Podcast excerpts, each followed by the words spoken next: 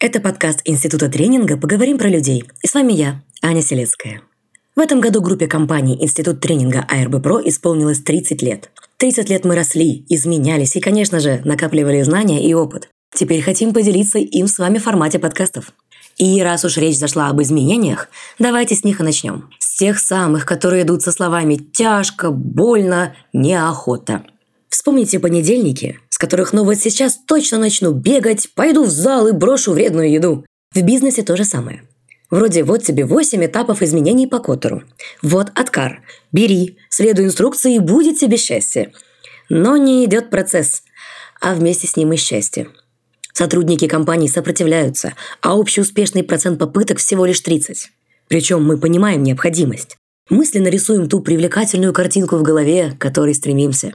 Знаете, как после просмотра мотивирующего фильма, где главный герой приходит к мечте через испытания. Вечером мы смотрим этот фильм, местами плачем, местами восхищаемся, заряжаемся и думаем, ну все, я все могу и завтра как начну. А на утро от заряда ничего не остается. Куда он исчезает? Наверное, дело в том, что эти изменения не горят. Но сяду я на диету не сегодня, а через неделю. Брошу курить не завтра, а через месяц. Ну что такого? Ничего страшного не произойдет. Хорошо. Накалим обстановку, чтоб горело. Пускай теперь изменения – это вопрос жизни и смерти. Тяжелые болезни. Если не отказаться от алкоголя, жирной пищи и так далее, все закончится быстро и печально.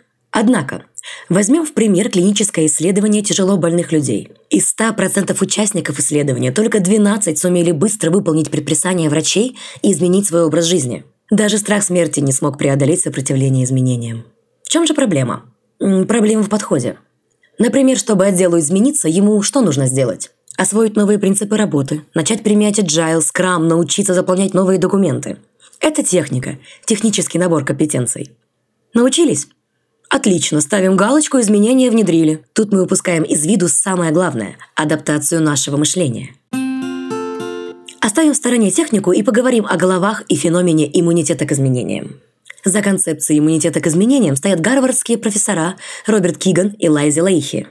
Более 20 лет они изучали медицинскую и бизнес-среды, после чего пришли к выводу – люди сопротивляются изменениям везде одинаково – Неважно, что это – новое ПО для работы или новый личный график пробежек. Киган и Лейхи считают, что мешает меняться нам не абстрактный страх изменений, нежелание или лень. Дело в скрытых, противоречащих друг с другом убеждениях, которые мы сами плохо осознаем. Чтобы найти в себе эти противоречия и точки их противохода, исследователи предлагают модель, состоящую из четырех вопросов-этапов. Отвечать на них нужно предельно вдумчиво. Пройдемся по каждому. Вопрос первый. Что я хочу делать? К какому результату прийти? Определяем для себя цели изменений и ее причину. Например, я хочу зарабатывать 500 тысяч рублей в месяц. Почему? Потому что мне хочется быть полностью финансово независимым. Здесь мы имеем дело с убеждением, что деньги равно независимость, равно свобода. Вопрос второй. Что я делаю вместо того, что хочу? Переходим к открытому конфликту и противоречию. Здесь довольно просто.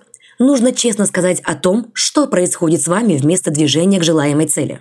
Вместо того, чтобы искать способы зарабатывать 500 тысяч, я изо всех сил работаю на привычной работе, продолжая получать 50 тысяч. Вопрос третий. Что случится, если я перестану делать то, что делаю сейчас? Здесь нужно копнуть глубже, чтобы добраться до скрытых противоречий. Для этого озвучиваем свои худшие опасения – я боюсь, что не найду работу за такие деньги, а вернуться на старую уже не смогу. Мне просто скажут, что я не стою этих денег. Моей компетентности, опыта, умений может быть недостаточно, чтобы получать такую сумму. Бинго!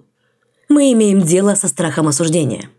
Человек боится того, что окружающие скажут ему, что он недостоин такой зарплаты – Именно страх осуждения вступает в конфликт с желанием изменений. Наш герой из примера ищет финансовой независимости, но боится негатива со стороны окружающих. Вопрос четвертый. Что случится, если я перестану бояться?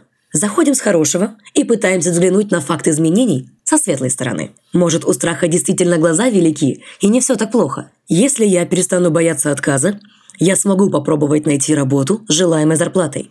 Если мне там действительно скажут, что мой уровень не соответствует запросам, то я хотя бы буду знать, как и в чем мне следует развиваться. Тогда я смогу встать на нужный путь, пройти его и добиться результата. Сейчас, пока я боюсь, Я даже не знаю, откажут мне сразу или примут. Может показаться, что все слишком просто. Да, модель упрощена и схематична. Чтобы по-настоящему побороть свой иммунитет к изменениям, придется приложить немало усилий. Зато вы будете понимать, под каким углом и в каком направлении их прикладывать. Модель Кигана и Лейхи применима как на уровне одной личности, так и в масштабе организации. Взяв ее на вооружение, вы можете бросить вызов тем самым 70% изменений, что заканчиваются в бизнесе неудачей. На этом об иммунитете к изменениям все. Нам интересно, замечали ли вы подобную устойчивость за собой, своими коллегами или друзьями?